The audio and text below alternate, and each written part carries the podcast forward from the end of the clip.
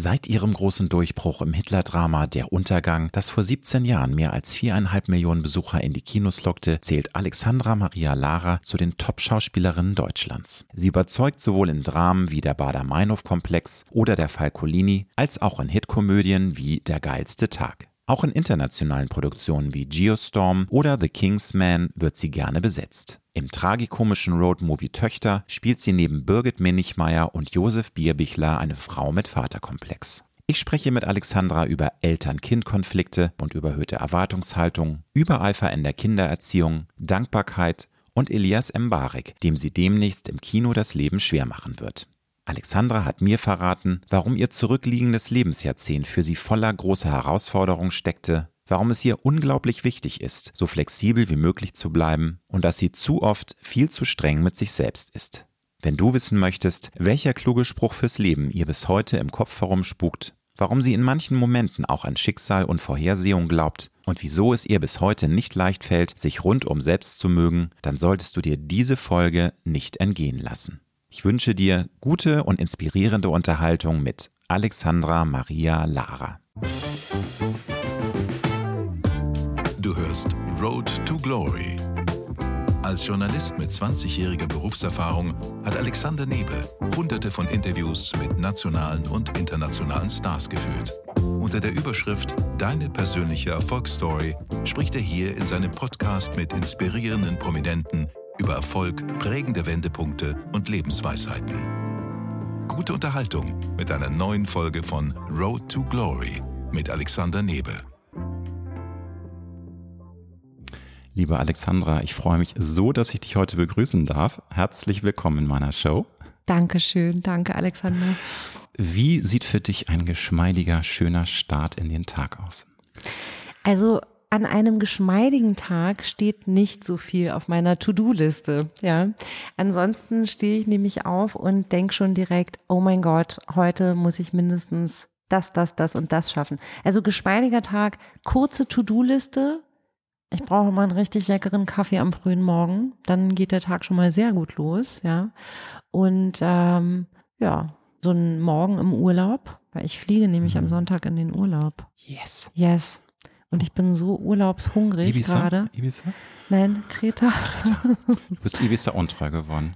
Hm, Nein, aber ich liebe Ibiza. Ja, ich, Ibiza ich ja war auch so schön. Ja, ich weiß, du lebst so, du jetzt. naja, ich habe ein zweites ja? Also es wäre schön, wenn ich da leben könnte. Mein Mann, der will jetzt langsam übersiedeln, ja? aber ja, ja. Aber es ist ein Traum, Traum äh, und wir sind sehr, sehr dankbar. Demnach am besten ein Tag, wo du nichts zu tun hast. Genau. Wie startest du denn dann mit einem richtig gepflegten Frühstück oder bist du eher so ein, ein Mäuschen, was Frühstück angehst und isst dann später mehr?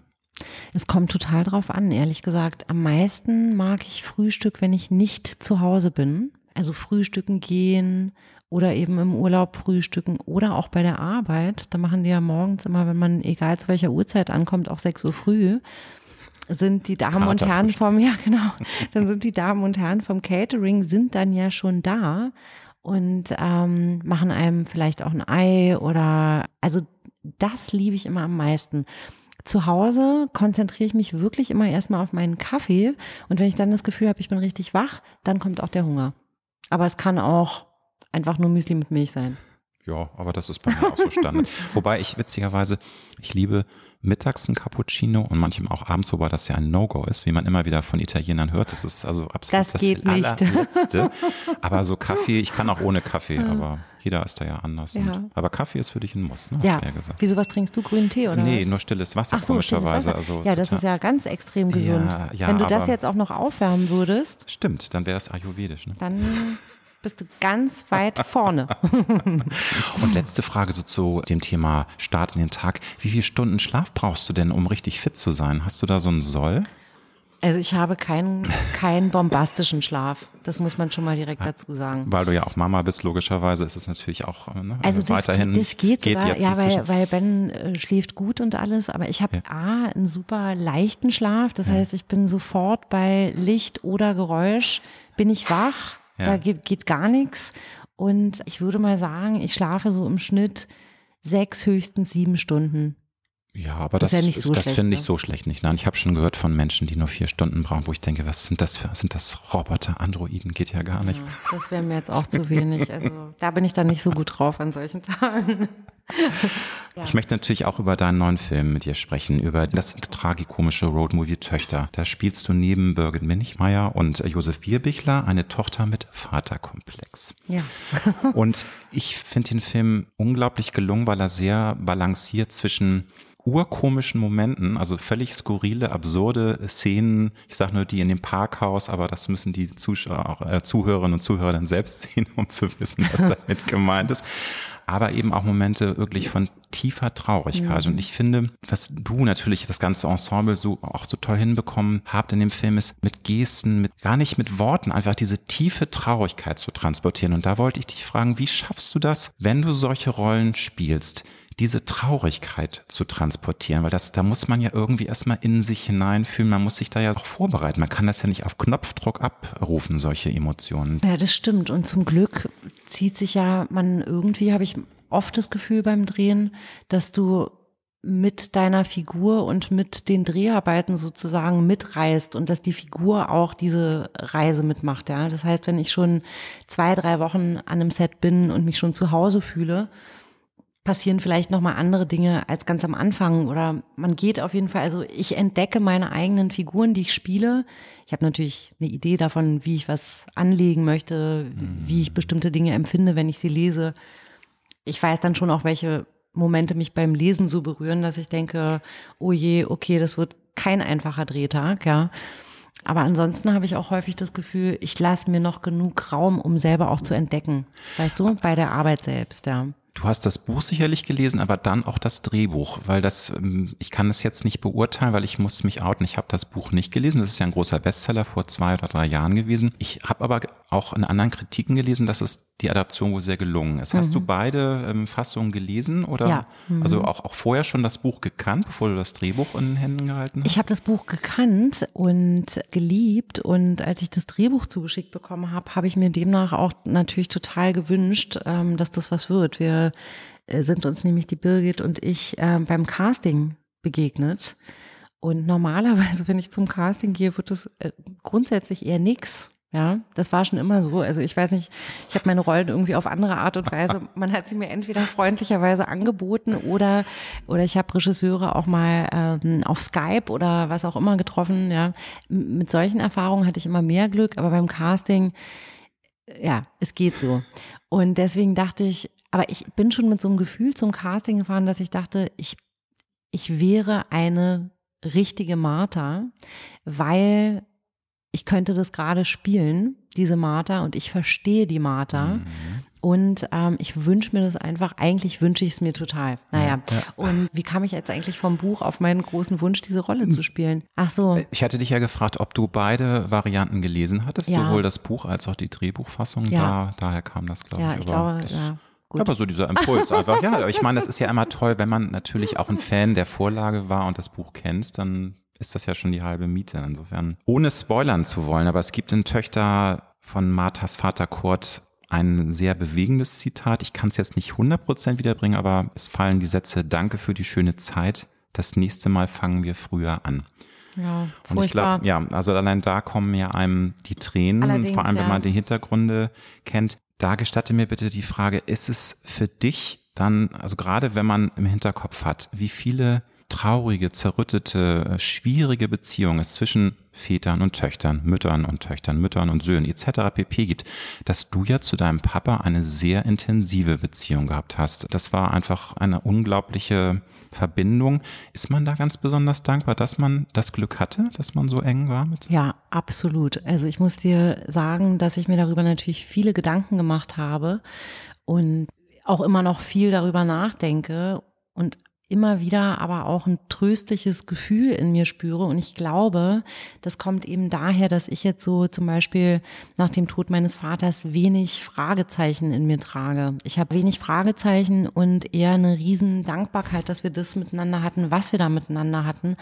Aber zum Beispiel im Gegensatz zu Leuten, die ein kompliziertes Verhältnis zu ihren Eltern haben, ja, oder sich vielleicht wie auch die Martha, die ich spiele, ja, nicht viel Zeit miteinander verbringen. Und wenn's, wenn dann der Abschied kommt, ja, dass man eben dann im Nachhinein da sitzt und sich fragt, hätten wir früher damit anfangen sollen, haben wir die Zeit verschwendet, mhm. ja, hätten wir die anders nutzen können. Das sind ja dann zum Glück eben Fragen, die ich mir jetzt nicht wirklich stellen musste mich betrifft der Tod meines Vaters dann wiederum aus an, ganz anderen Gründen natürlich. Ganz klar, weil er natürlich noch mehr fehlt dann als ein ganz, ganz wichtiger ja, Mensch. Ja, aber ich bin, ich bin total, mhm. also das tröstet mich oft, dass mhm. ich so denke, so, nee, ich bin gut in mir, wenn ich so nach, nachhorche. Ich fühle mich gut da in mir einfach, weil ich weiß, wir waren einfach, wir hatten einfach immer eine gute Zeit zusammen. Da frage ich mich, gut, muss ich gleich sagen, es betrifft mich auch. Also ich habe zu meinem Vater auch ein ja, schwieriges Verhältnis. Wir haben uns immer wieder angenähert, dann gab es auch immer wieder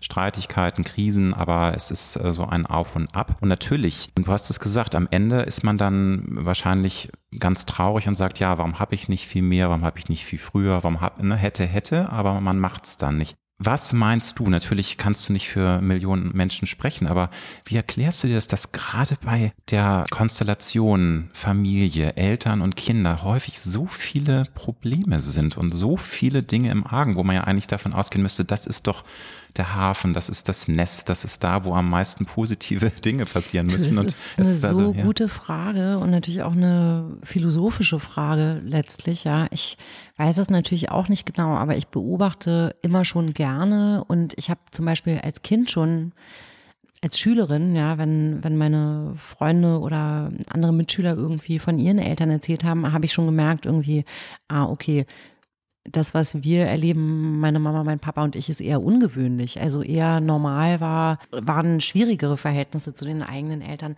Und warum das so ist, weißt du, ich glaube, es ist einerseits, es ist diese unglaubliche Nähe, die einfach vom ersten Augenblick an da ist.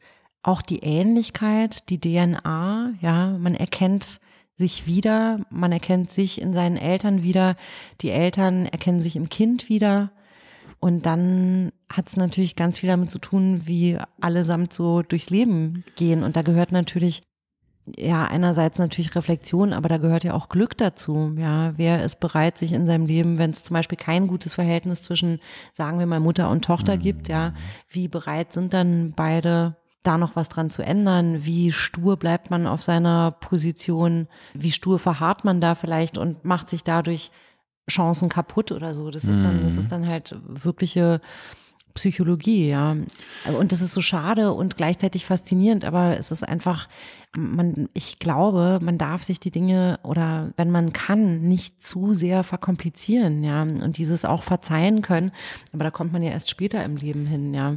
Aber wenn man sich zum Beispiel als Kind vielleicht nicht geliebt gefühlt hat, aber auch die Geschichte der eigenen Eltern kennt und weiß, das hatte vielleicht den und den Grund oder den und den Ursprung, ich glaube, je schneller man für sich selber und auch äh, für die anderen dahin kommt, sich in diesem Verzeihen zu üben, desto schneller findet man da Frieden und dann vielleicht doch auch nochmal eine Möglichkeit, das Ruder rumzureißen ich glaube tatsächlich, du hast es schon genannt, ähm, wir alle haben ja so Päckchen zu tragen, die Eltern haben Päckchen zu tragen, die haben ihre Vergangenheit, die haben natürlich auch Projektionen, die sie in die Kinder, ähm, also sozusagen Erwartung, sie projizieren, sie haben Erwartungen, sie haben enttäuschte Erwartungen, die Kinder haben Erwartungen, die haben verletzte Gefühle, weil sie in der Kindheit manchmal schlecht behandelt wurden. Das ist ja eine sehr, sehr gerade aufgrund dieser Nähe, so unglaublich sensibles Gebiet. Total, ne? Und deswegen, total. also ich glaube, das ist auch einer dieser Gründe. Das ist immer so wahnsinnig aufgeladen aufgeladen ist. Und das eben, deswegen finde ich das so gut, dass du sagst, man muss verzeihen können. Man muss dann auch sagen, hey, viele Dinge waren nicht schön oder waren richtig Mist, aber es ist jetzt 30, 40, 50 Jahre her und ja, wir müssen und jetzt einfach so mal. So ist das Leben, ja. ja und, ja, und ich glaube, je schneller man da hinkommt, aber weißt du, das sind immer alles so theoretische äh, Gedankenansätze und, und natürlich, ich, ich habe auch im Freundeskreis auch äh, ein, zwei, drei Freundinnen, die, die da leiden, ja, mit ihren eigenen Familiengeschichten und, und tausend Fragen haben.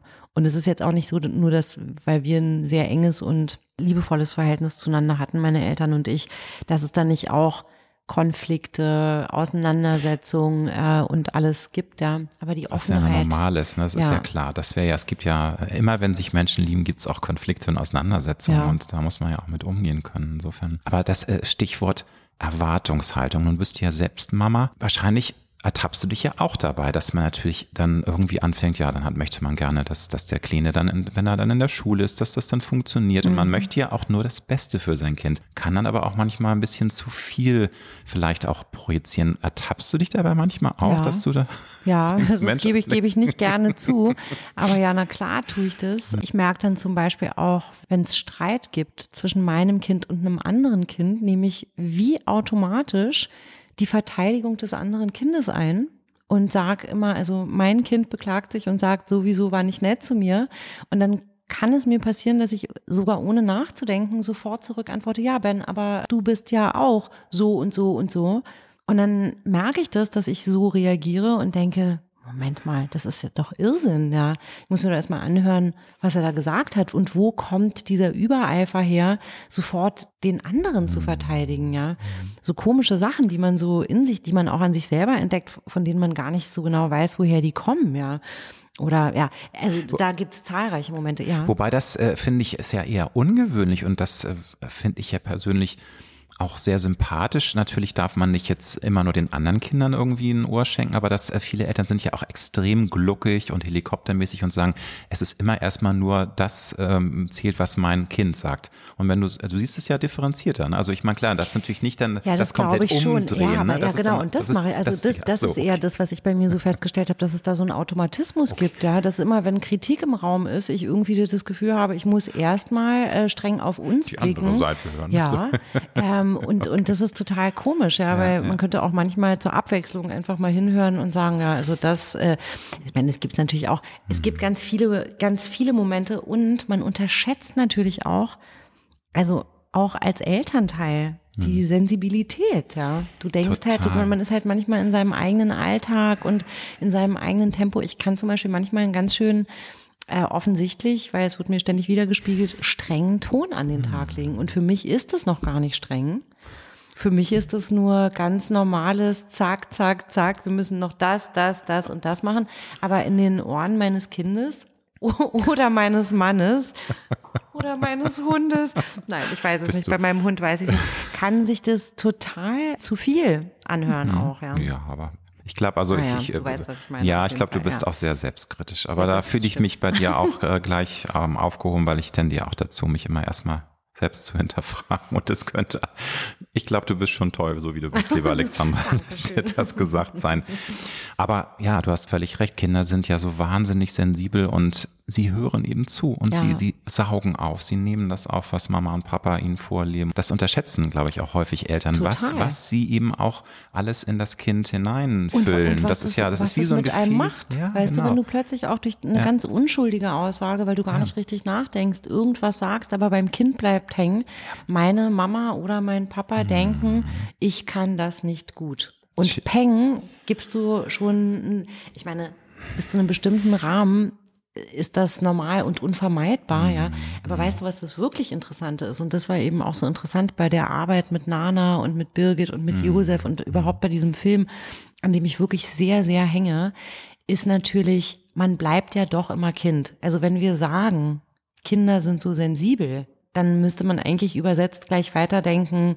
Und da wir alle immer noch und ja. immer Kinder sein ja. werden, sind wir auch alle sehr sensibel. Deswegen ist halt so ein vorsichtiger Umgang miteinander einfach auch wichtig. Ja. Das ein, genau, das ist aber ein super Punkt. Das ist nämlich auch nochmal die Erklärung, warum eben so häufig die äh, Gemengelage so schwierig ist. Mhm. Weil eben gerade, natürlich kann man auch sagen, es gibt auch Kinder, die ihre Eltern ganz furchtbar verletzen, aber genauso umgekehrt.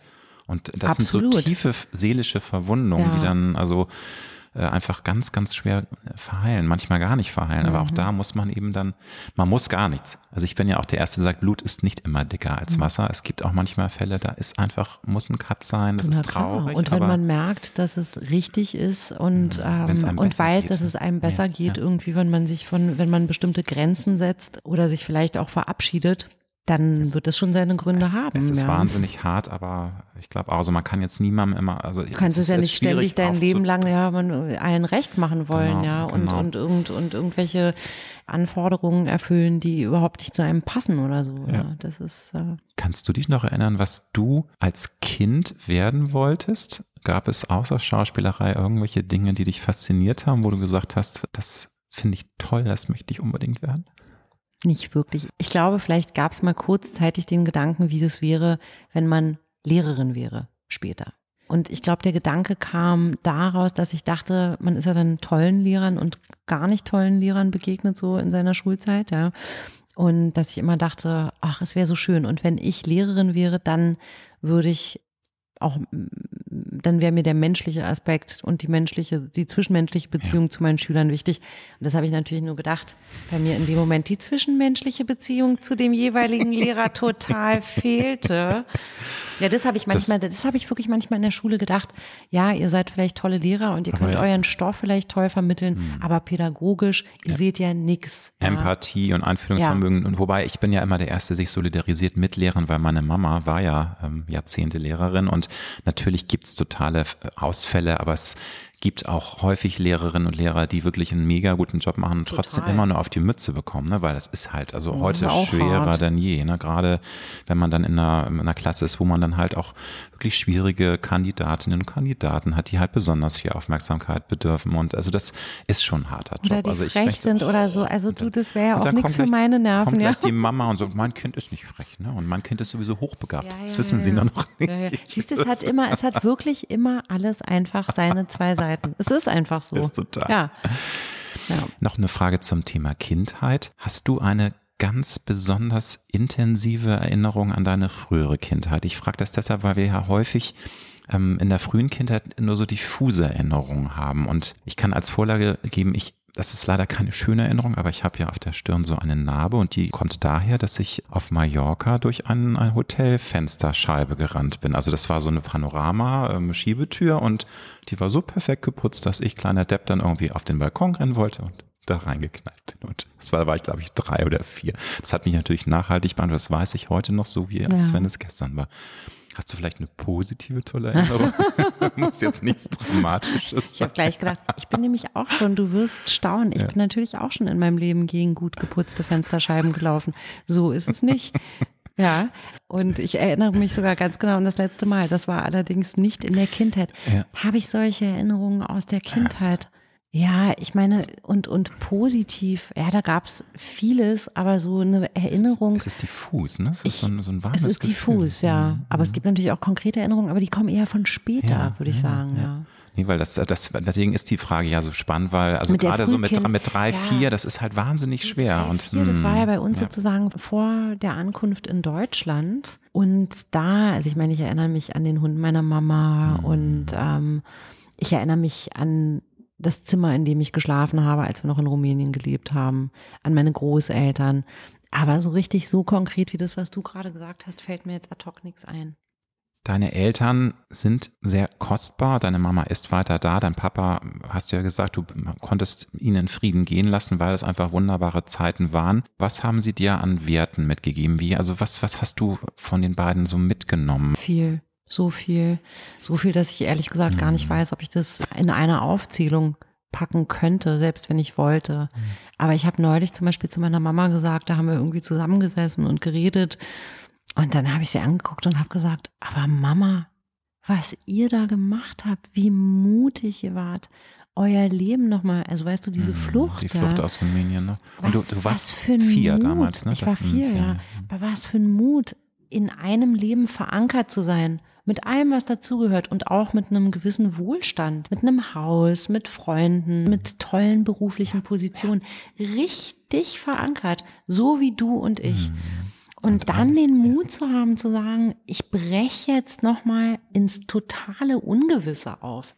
Und Dieser totale Sprung ins eiskalte ja, ich, Wasser. Dann habe ich mhm. sie angeguckt und habe gesagt, du bist eine so mutige, tolle, weil manchmal vergisst man das ja selber über seine eigene Biografie. Und irgendwie dachte ich, in dem Moment habe ich sie so angeguckt und habe gedacht, was für eine wahnsinnig tolle Frau, meine mhm. Mama, ja, und, und die sowieso viele Qualitäten hat. Aber weißt du, durch diese Flucht und durch dieses sehr enge, was dann auch durch die Flucht bei uns dann passiert ist durch diesen sehr engen Zusammenhalt und so, die haben mir einfach, finde ich, egal wie kitschig oder was auch immer sich das anhören mag, aber die haben mir so tolle Werte vermittelt. Ehrlich sein, mhm. sich verlassen können aufeinander, nicht lügen, ähm, dankbar sein, in Konfliktsituationen auch bei sich danach suchen, ähm, Ja, aber, aber das ist ja, sind ja, genau. Ja.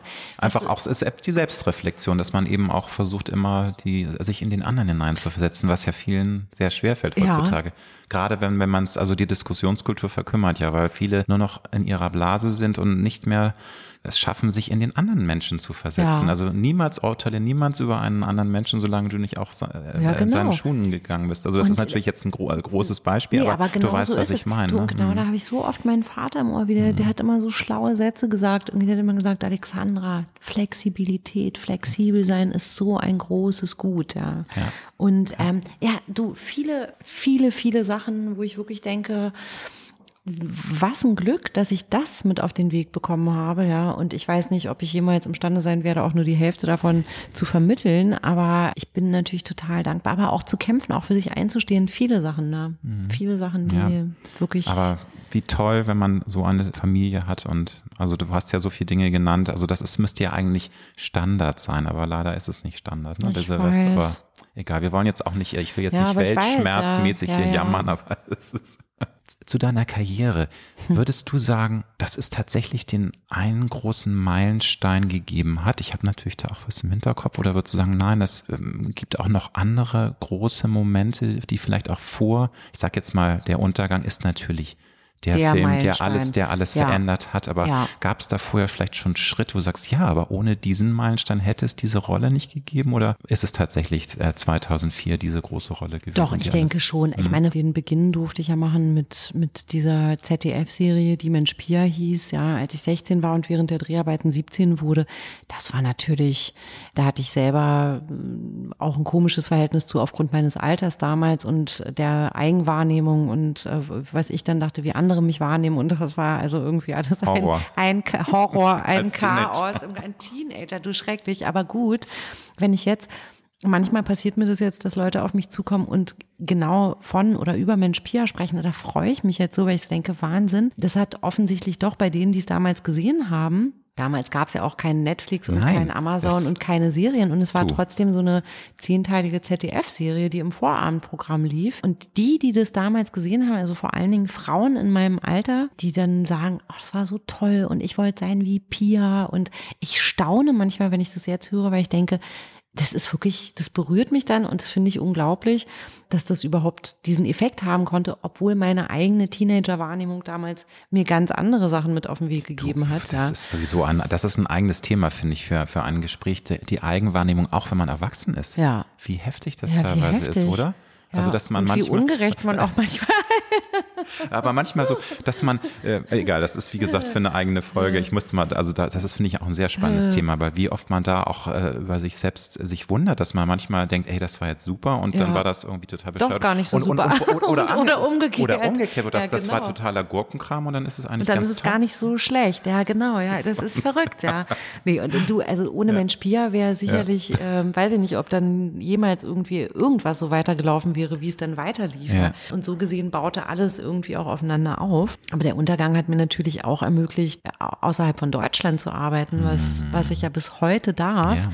Und bis heute für mich zum Beispiel natürlich auch überhaupt keine Selbstverständlichkeit ja. ist, sondern ich stehe dann wirklich immer wie so ein, weiß ich nicht, ich stehe dann immer am Set, jetzt gerade kürzlich in Frankreich und denke, Wahnsinn, wie da bin kann ich, ich sagen, jemals also, hierher gekommen? Ist eine, eine Serie mit Jean Renault. Magst du den, ist, ist ein Arbeitstitel bisher oder die ist, oder darf man da noch nichts drüber verraten irgendwie? Ich glaube, ich habe ich in einem Branchendienst schon was, äh, Dienst was gelesen über. Ja, diese, genau. Ich weiß, ich komme, ich bin mir nicht sicher, ob ich jetzt gerade auf die deutsche Übersetzung, all die Dinge, all die, außer en français, all die Dinge, die wir uns nicht gesagt haben. Okay. Ich weiß nicht, ob das der ganz genaue Titel ist, aber, aber es ist auf jeden Fall, ähm, dem zur Grundlage liegt ein Bestseller-Roman ja. eines französischen Bestseller-Autors, Marc Levy. Und Marc Levy hat viele tolle Bücher geschrieben, unter anderem dieses. Und all die Dinge, die wir uns nicht gesagt haben, ja, dieser lange, vielleicht auch etwas sperrig wirkende Titel im ersten Moment, handelt aber genau von dem, was der Titel schon sagt. Es geht auch da wieder um Vater und Tochter. Das ist mein neues Genre. Wirklich. Es ist jetzt meine Zeit. Das ist jetzt meine Väter-Töchter-Zeit. Das ist der Wahnsinn. Und ich denke natürlich auch immer obendrein noch, dass mein Vater mir die geschickt hat, diese Rollen, ja. Also das, das ist aber etwas, also natürlich ist Töchter hat ja auch leichte Momente, ist sehr amüsant, äh, Witz, äh, schreien, komisch, skurrile Momente, aber diese Serie ist generell etwas ähm, leichter oder sind da auch sehr schwere? Ist es auch schon nicht unkompliziert? Nee, da ist, da ist es sich relativ ähnlich in der Tonalität. Okay, also okay. es spielt auch also so auf auch? unterschiedlichen ah, Tonlagen, okay. mhm. aber es ist auch sehr ernste Momente gepaart mhm. mit absurden, gepaart mit äh, komödiantischen Momenten und ähm, das ist ein Vater, der am Tag der Hochzeit seiner Tochter stirbt, was, was sie gar nicht fassen kann, weil er äh, immer, immer ihr alles so kaputt gemacht hat, äh, so ein bisschen auch gefühlt. Selbst die Hochzeit nur mit verrücktem Hintergrund, seinem eigenen Tod. Und dann kehrt er aber nochmal quasi zurück und äh, die Vater und Tochter sind nochmal sechs Tage miteinander vergönnt und gegeben um sich all die Dinge zu sagen, die sie sich nicht gesagt haben. Ja, das sind nämlich Aber Vater. finde ich sehr spannend von das der ist Prämisse. Sehr ne? spannend. Ne? Also auf das jeden Fall. Das ist sehr spannend, ja. Und äh, du sagst ja selbst, also international bist du immer wieder in Produktionen. Jetzt läuft ja auch endlich im Dezember The King's hm. Man an, aber ich glaube, da hast du nur so eine also, kleine Rolle. Ne? Also, noch mal, du, ich also, war bei du, den, ich, äh, aber da, also ich freue mich total drauf, weil also, ich habe, der ist ja schon glaub, zweimal. Ich aber ich glaube, ich habe jetzt schon das dritte Jahr in Folge gedacht, oh mein Gott, jetzt kommt er endlich raus, um dann wieder zu lesen oder irgendwie mitzubekommen. Okay, doch nicht. Ähm, Ursprünglich Februar 2020, weiß ich noch, das ist das erste Mal. Ähm, Ach so, ja, war, jetzt also fast zwei Jahre später. Ja. Aber also du, ich bin, freue mich drauf. Und du drehst ja, oder ist schon abgedreht, die Komödie Liebesdings. Die ist schon abgedreht. Mit Elias Mbarek. Und ja. da freuen wir uns natürlich ganz besonders drauf. Und da kannst du sagen, also das, das wird dann richtig lustig oder gibt es da auch ernste du, Ich habe da eine, ich durfte da bei meiner Freundin Annika Decker eine Rolle spielen. Ich spiele eine Journalistin, keine nette Journalistin, kann ich gleich vorwegnehmen. Die heißt Bettina Bamberger und die hat nichts Gutes im Sinne. Wow. Also Alex, Ach, Alex mal very yes, don't mess, mess very, with no, Miss not, Alex. Not very sympathisch. Okay. Yes. Aber ist doch toll. Mann. Und ich habe es so geliebt. Ich habe einen solchen Spaß an dieser kleinen, aber feinen Rolle gehabt.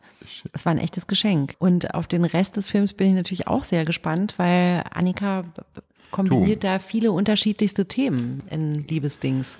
Februar nächsten Jahres. Ne? Mhm. Ne? Also es sind einige Dinge. Es wird nicht langweilig. Und ich habe auch gelesen, du hast ja auch mehr denn je gearbeitet. Ne? Also, also einige haben bei schon. Corona waren so, so ein bisschen, hm, aber du hast ja hast dann diese fleißig. tolle Serie Acht Zeugen gehabt. Und ja, also, die war wirklich toll. Die also, hat nur leider keiner gesehen, ja, oder weiß ich nicht genau. Also viele. Ja, wobei viele. aber es, du hast ja Streaming ist ja auch eine Sache, die baut auf. Ne? Ja, also das, da kann man, ja.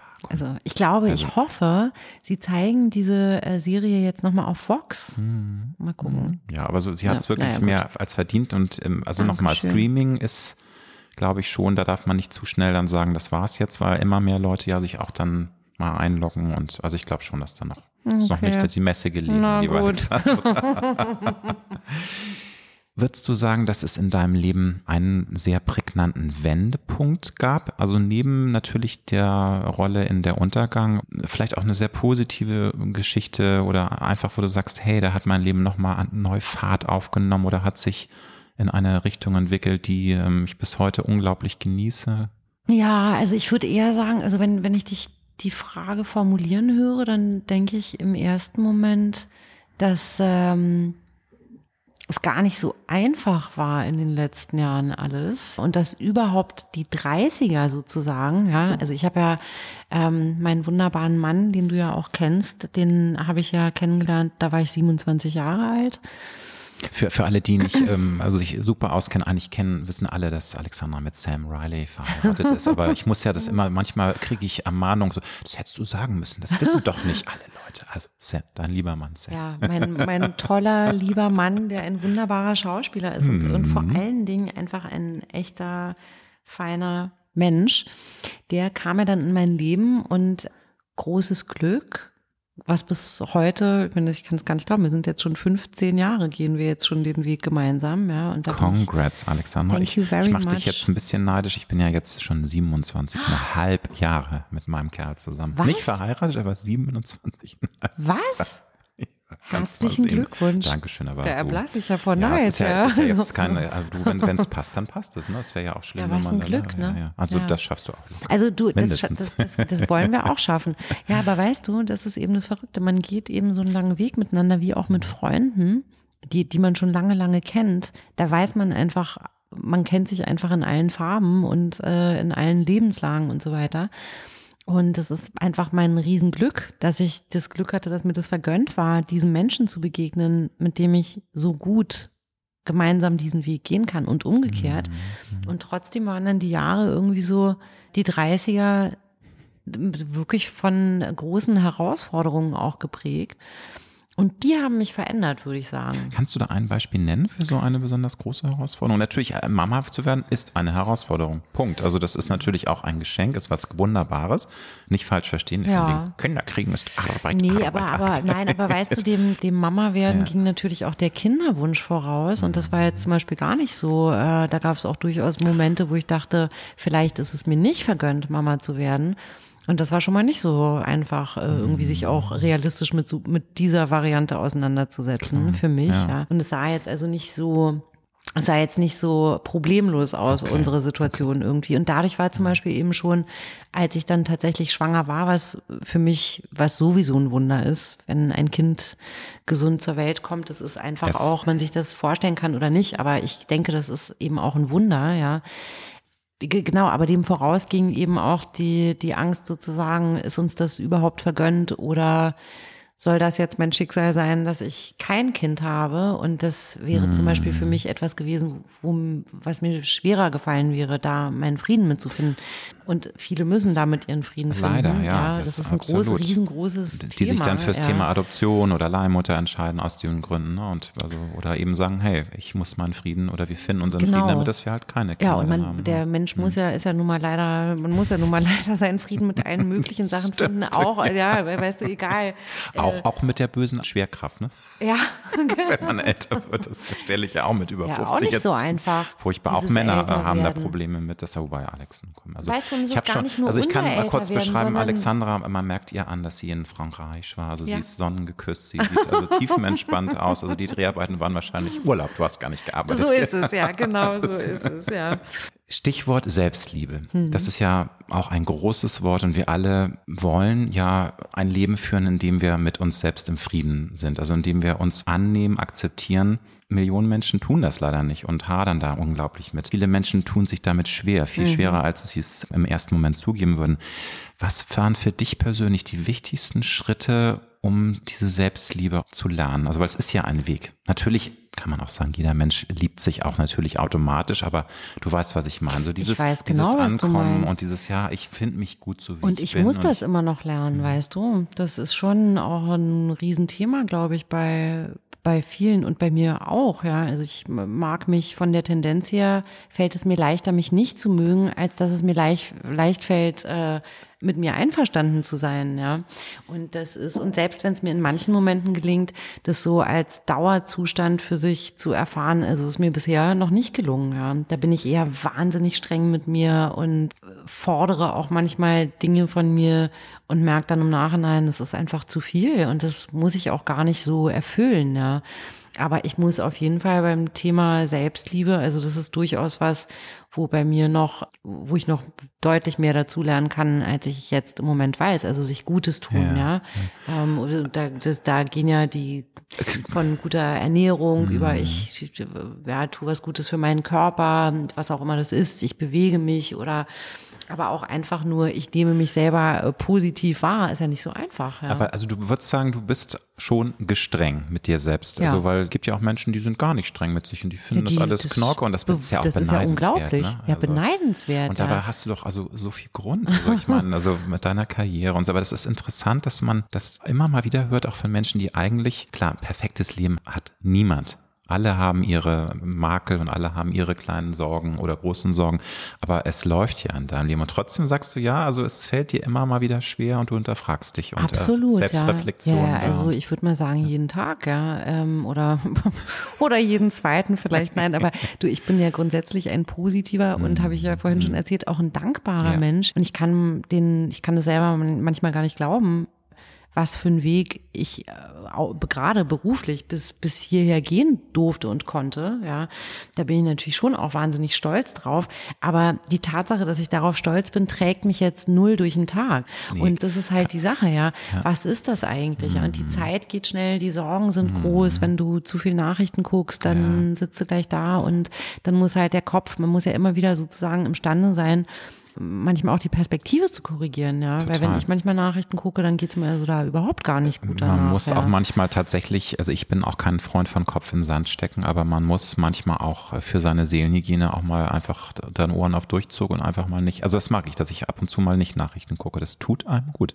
Kann ja, ich dir als Tipp geben. Also es ist natürlich fast unmöglich aufgrund von einem Smartphone und man wird ja bombardiert immer mit Nachrichten, aber probier's mal aus. Ja. Also wenn du, wenn du jetzt im Urlaub bist, einfach mal. Ja, du, äh, diese Smartphones sind ja äh, das also, nächste, das ist das nächste Riesenkapitel, ja. Keiner will mehr ohne, aber also das ist ja schon schädlich. Ausstellen, auch, das sagt, ja. sagt mein Mann immer, wir machen das jetzt so, die ganze Woche stellen wir das aus und, und schließen es irgendwo ein, aber wir kriegen es nicht hin. Das ist immer so. Ich weiß, aber es ist äh, ja ein Wahnsinn. Ein Wahnsinn, ja. Hast du ein Lebenskredo, das dich nicht immer, aber immer wieder mal durchs Leben trägt und wo du sagst, ja, das ist, sind vielleicht auch mehrere schöne Sprüche. Du sagst ja auch, dein Vater hat dir Dinge mitgegeben, wo du sagst, das ist was, was passt. Also mir fällt gerade nur ein, mir fehlt gerade ein Sticker aus meinem Poesiealbum, äh, was ich irgendwie in der nicht, wie heißt es, Poesiealbum, ja. wo, wo, Freunde eintragen. Ja, das, weißt, ähm, nicht Poesiealbum. Nee, ähm, oh Gott, oh Gott, war das nicht über Freundebuch? Freundebuch, du, du ich hätte, ich, ich weiß, ja, so aber ich hab's, wir haben es früher immer Poesiealbum genannt, auch wenn Freunde ihre Sprüche da rein. Siehst du. Und ich hatte einen, einen Mitschüler am französischen Gymnasium, da bin ich von der fünften Klasse an hingegangen, da war ich zehn und wurde elf. Es war das Jahr, als die Mauer fiel. Und der hat da sich eingetragen in mein Freundebuch und hat da einen Aufkleber reingeklebt und auf dem stand drauf, der, oh, pass auf, ja, was stand da wohl drauf? Da stand drauf, aus Fehlern wird man klug, drum ist einer nicht genug. Und es ist zwar überhaupt nicht mein Credo, aber es ist ein Satz, der mich immer wieder tröstet. Verrückterweise seit der fünften Klasse, seit meinem zehnten Lebensjahr, spukt mir dieser irrsinnige Stickersatz irgendwie immer wieder im Kopf herum. Und das tröstet mich manchmal. Ansonsten, so als Lebenskredo oder woran ich glaube, ich glaube wirklich felsenfest daran, dass wenn man es schafft, sich selber treu zu bleiben, mhm. mit allem Guten und vielleicht auch weniger Angenehmen, was zu einem dazugehört. Aber wenn man schafft, authentisch für sich durchs Leben zu gehen, dass das eine, ein, ein mhm. Riesenfundament ist für eventuelles Glück. Finde ich auch. Also sich, sich selbst treu bleiben ist nämlich gar nicht so einfach, weil mhm. wir ja mhm. durch wahnsinnig auch durch die Umwelt immer wieder in gewisse, gewisse Richtungen getrieben werden, dass wir uns natürlich auch selbst hinterfragen, weil wir ständig auch mit irgendwelchen Schönheitsidealen bombardiert werden, mit Total. was man zu essen hat, was man für Sport zu machen hat, was man, wie man Und zu sein Druck, hat. Der ne? sich ja, da aufbaut, total. weißt ja. du, durch die Gesellschaft, ja. durch ja, genau, ich muss hm. so und so mhm. sein. Ich sehe nicht, und gerade in unserem Beruf, wo natürlich Äußerlichkeiten auch immer wieder also das ist zum Beispiel nicht einfach, ja, wenn du das Gefühl hast, irgendwie du stehst morgens auf und guckst in den Spiegel und das kennt ja nun mal jeder Mensch und du guckst in den Spiegel und denkst, ich mag mich heute einfach nicht oder ich finde absolut nicht, dass ich ja. gut aussehe.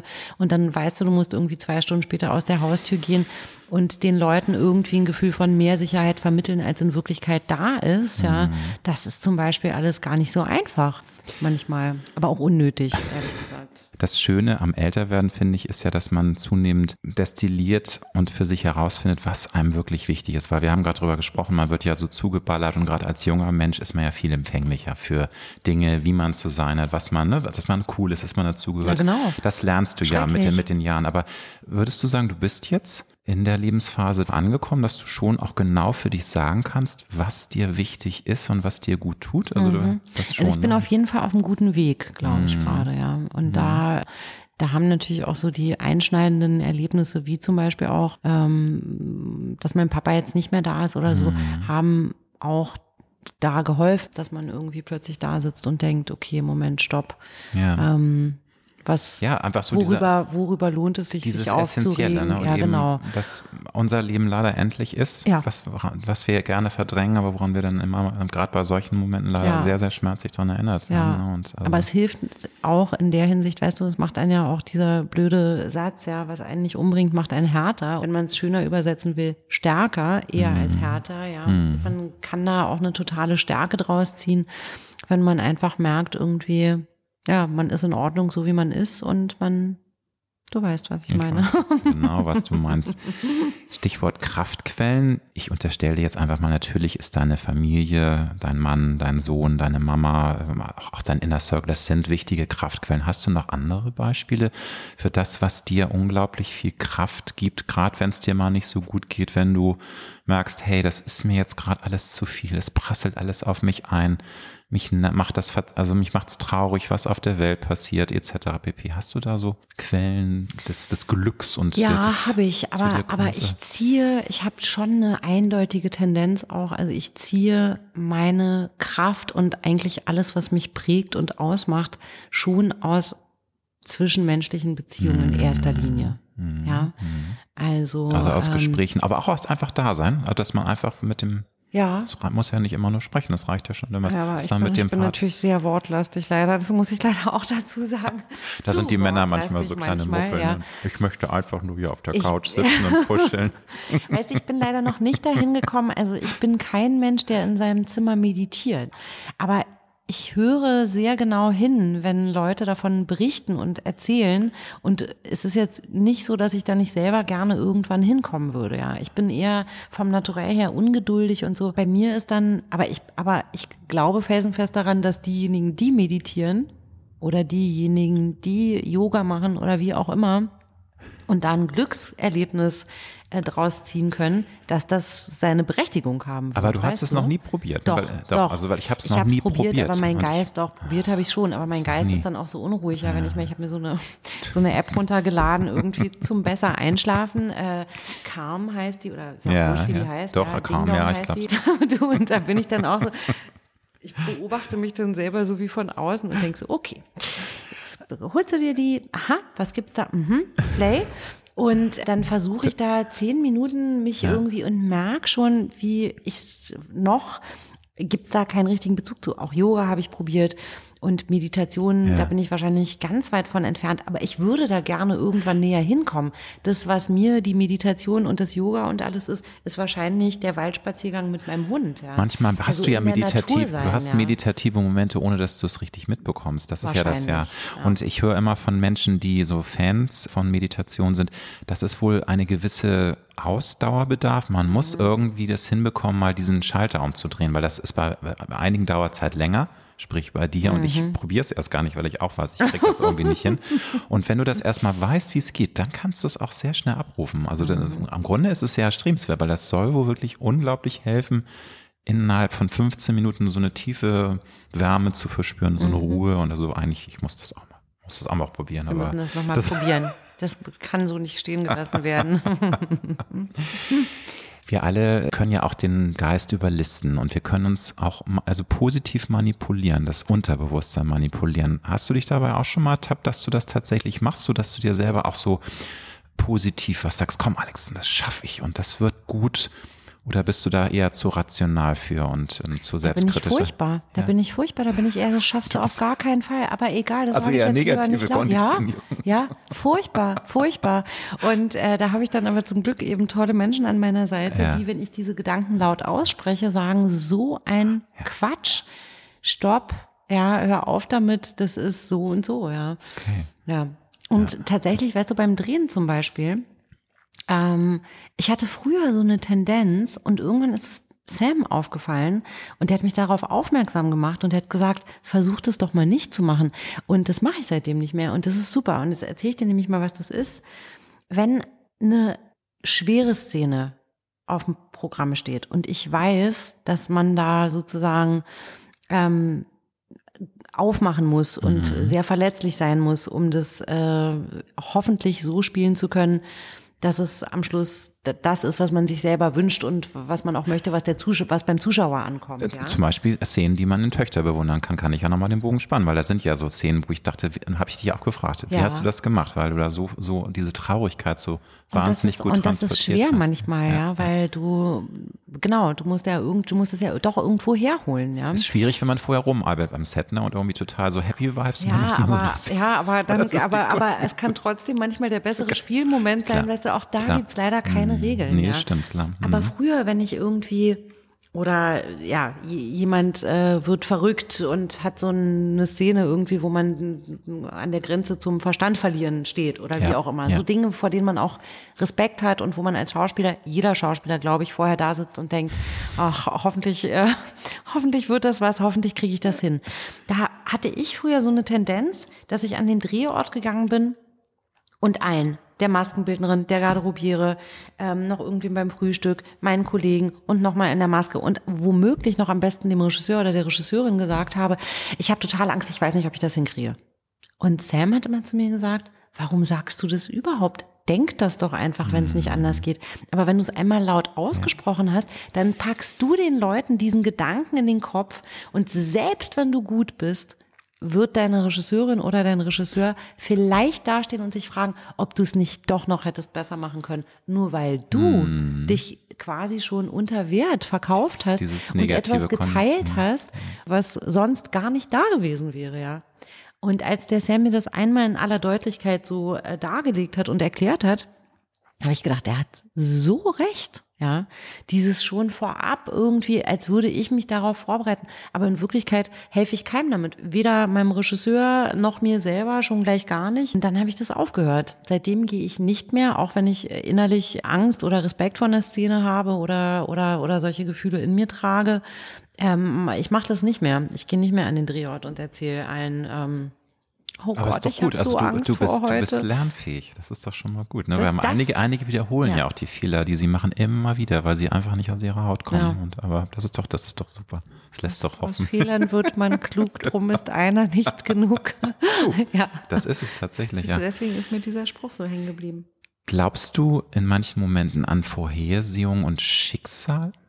Dass Ja. irgendwie schon auch einige Dinge einfach vorbestimmt sind, Ja. dass es einfach so sein soll? Ja. Ja. Mhm. Warum kannst du das präzisieren? Weil, also ist das so eine Eingebung oder weil es einfach Ich glaube, so ich unglaublich bin, ich, passt? Ich, oder? ich, ich, ich glaube, ich bin so ein Mensch, der eher in allem, wie ich bin und wie ich Dinge betrachte und ähm, das Herz, weißt du, ich glaube ja immer, das ist so, ja, ich glaube, in allem, wie ich bin, bin ich bin ich eher dieser Richtung zugeneigt, ja. Mhm. Zum Beispiel, als ich mich in meinen Mann verliebt habe, da habe ich natürlich gedacht, irgendwie, das kann unmöglich Zufall sein, ja. Eine Rumänin und ein Engländer, die sich in Nottingham begegnen und was wir für Wege gegangen sind, damit wir beide zu diesem Zeitpunkt an diesem Ort sind und dann diesen Weg miteinander gehen können. Das kann ja kein Zufall sein, ja. Ja, oder dass du jetzt zwei, Aber zwei selbst, ja. weißt du, selbst bei der Birgit, die meine, meine Kollegin Birgit Minichmeier, die andere Tochter im Film, die Haupttochter sozusagen, oder naja, wir sind beide die Töchter Seid schon. sozusagen, die Birgit und ich, ja. Ja. Birgit und ich haben das erste Mal miteinander gespielt bei der Untergang. Und hatten damals, und Birgit und ich sind sehr unterschiedliche Wesen und uns natürlich aber auch total ähnlich in vielerlei Hinsicht. Aber wir sind so ein bisschen wie Betty und Martha, einfach auch sehr unterschiedliche Frauen, ja. Trotzdem gab es, ohne sich das besser erklären zu können, eine starke herzliche Verbindung zwischen uns damals schon. Dann sind die Jahre äh, sehr schnell verflogen, ja, und plötzlich sind fast 20 Jahre äh, vergangen. Und wir sehen uns bei diesem Casting wieder und sie fällt mir um den Hals und umarmt mich auf so eine herzliche Art und Weise, dass ich schon denke, das gibt's doch gar nicht. Und wir laufen beide in diesen Castingraum rein. Und ich sage laut, weil ich mich so über Birgits Begrüßung, über diese herzliche Begrüßung gefreut habe, umarme sie und sage, na, die wären ja verrückt, wenn sie uns nicht besetzen würden. So. Und dann wurden wir besetzt und dann haben wir diesen Film angefangen und dann wurde der durch Corona und die Pandemie und den Lockdown unterbrochen und dann sah es meiner Meinung nach auch so aus, als würden wir den nie im Leben fertig drehen können, haben wir dann aber doch hingekriegt. Aber und jetzt habe ich das, den fertigen Film gesehen, an dem ich wahnsinnig hänge. Und wenn ich die Birgit und mich sehe, dann denke ich, das sollte so sein. Ja. Ja, ja, oder dass du jetzt äh, zwei Rollen äh, so mit, mit, Vater-Tochter-Beziehung ja, genau. hast du ja auch gesagt. Ne? Genau. Ja, mein neues Genre, Vater-Tochter, ja. Das, das kann doch gar nicht, das kann sich doch keiner ausdenken, sowas. Das soll einfach so sein. Eine große Frage, was, lieber Alexander, ist für dich ein essentieller Schlüssel für ein zufriedenes, wenn nicht sogar glückliches Leben? Ich weiß, schwere Frage, aber jeder zieht ja andere Dinge aus dem Leben, die ihn glücklich machen, dass man sagt, ja, das Leben fließt so, wie ich mir das wünsche und dass ich einfach zufrieden bin und äh, mich auf jeden neuen Tag auch freuen kann, was ja leider auch ganz, ganz viele Menschen nicht können, die ja offen bleiben, glaube ich, ja, mhm. offen bleiben und mit dem Herzen eher manchmal als mit dem Verstand und mit dem Druck, der da auch mit verbunden ist. Ja, ich muss ja. noch das und ich muss, muss, muss vielleicht dieses Muss auch mal weglassen und einfach darauf vertrauen, dass die Dinge so passieren, wie sie sollen und doch dieses Versuchen, mehr im Moment zu sein. Ja. Nicht zu sehr immer in die Vergangenheit zurückzublicken oder oh. zu sehr nach vorne und eventuell Zukunftsängste entstehen zu lassen oder wie auch immer, sondern wirklich versuchen, im Moment zu sein und sich über Dinge zu freuen, weil es gibt immer, immer ganz viele Dinge, über die man sich freuen mhm. könnte. Nur manchmal vergisst man es einfach auch. Ja, und die, die man einfach übersieht und sich dann in so einen negativen Flow äh, verliert mhm. und gar nicht merkt, dass man auch, wenn es einem angeblich schlecht geht, privilegiert ist mhm. und dass mhm. man schöne Dinge erleben genau, kann. Genau, ne? was ja, man alles ja, hat. Ja. Mhm. Was ist für dich die größte Herausforderung des Lebens? Auch eine schwere Frage. Ich weiß ja, vielleicht fällt dir was an. Also äh, ne, es ist ja, es ist ja nicht immer nur einfach. Also das Leben ist was Wunderbares, was Einzigartiges, aber es ist auch manchmal ein Kraftakt und es ist eine Herausforderung. Total. Und ich weiß gar nicht, das ist natürlich immer wieder die Aufgabe, ja, die da den Kopf nicht in den Sand zu stecken, auch wenn man Angst hat oder auch wenn man sich in einer schwierigen Lebensphase passiert, wenn was Trauriges passiert, wenn mhm. was Unerwartetes passiert, wenn man selber an keinem glücklichen oder guten Punkt steht, da nicht den Kopf in den Sand zu stecken, sondern da die Kraft aufzubringen, ja, sich wieder aufrecht hinzustellen und weiterzukämpfen. Mhm. Ja. Also ich glaube, dieses Weiterkämpfen im, im positiven Sinne, ja, sich selber nicht aufgeben, nach Lösungen suchen, anstatt, ich, ich glaube, das ist mhm. die größte Herausforderung. Und nicht zu kritisch mit sich selbst sein, kann ich dir sagen, weil du ja. das höre ich heraus, dass das, dass das meine große aber, Spezialität ja, ist. Aber ich erkenne ja. mich ja da in dir wieder. Finale Frage, liebe Alexandra. Wenn du deinem 18-jährigen Ich mit der Erfahrung der heute so gestandenen Frau einen Rat fürs Leben mitgeben könntest, was würdest du der ganz jungen, naiven, unbefangenen Alexandra auf den Weg geben? Ja, schon mir mehr zu vertrauen, mir mir selber mehr zu vertrauen und mich nicht zu sehr von von äußeren Einflüssen aus der Bahn werfen zu lassen. Und ähm, ja an sich selber zu glauben auch. Also es ist jetzt nicht so, dass ich nicht an mich geglaubt habe, aber ich habe auch viel an mir gezweifelt einfach. Und mich haben eben äußere, also Reaktionen anderer und so, das hat ganz, ganz viel mal mit mir gemacht. Wenn ich was gemacht habe und ich habe mich gefreut und bin da irgendwie zu naiv oder in eine Situation reingestolpert und irgendwer hat dann gesagt, äh, das finde ich schlecht, damit kann ich nichts anfangen oder so. Das sind Sachen, die haben so viel mit mir gemacht und eben ich glaube, wenn man dann im späteren Verlauf lernt, mehr bei sich zu bleiben und ähm, das auch zu akzeptieren, dass das nun mal so ist und dass Menschen auch unterschiedliche Sichtweisen haben und unterschiedliche Schwächen und Stärken, das ist eine gute Sache. Aber ja, mehr Selbstvertrauen, glaube ich, einfach mehr Vertrauen darin, dass alles okay ist, so wie es ist. Vielen Dank. Ich wünsche dir ganz viel Erfolg für den Film Töchter, Dankeschön. für alle Projekte, die du jetzt in der Zukunft vor dir hast. Es war wie immer ein ganz besonderes Fest, mit dir sprechen zu dürfen. Dankeschön, das kann ich nur zurückgeben. Vielen lieben Dank, alles Liebe dir. Dir auch, danke.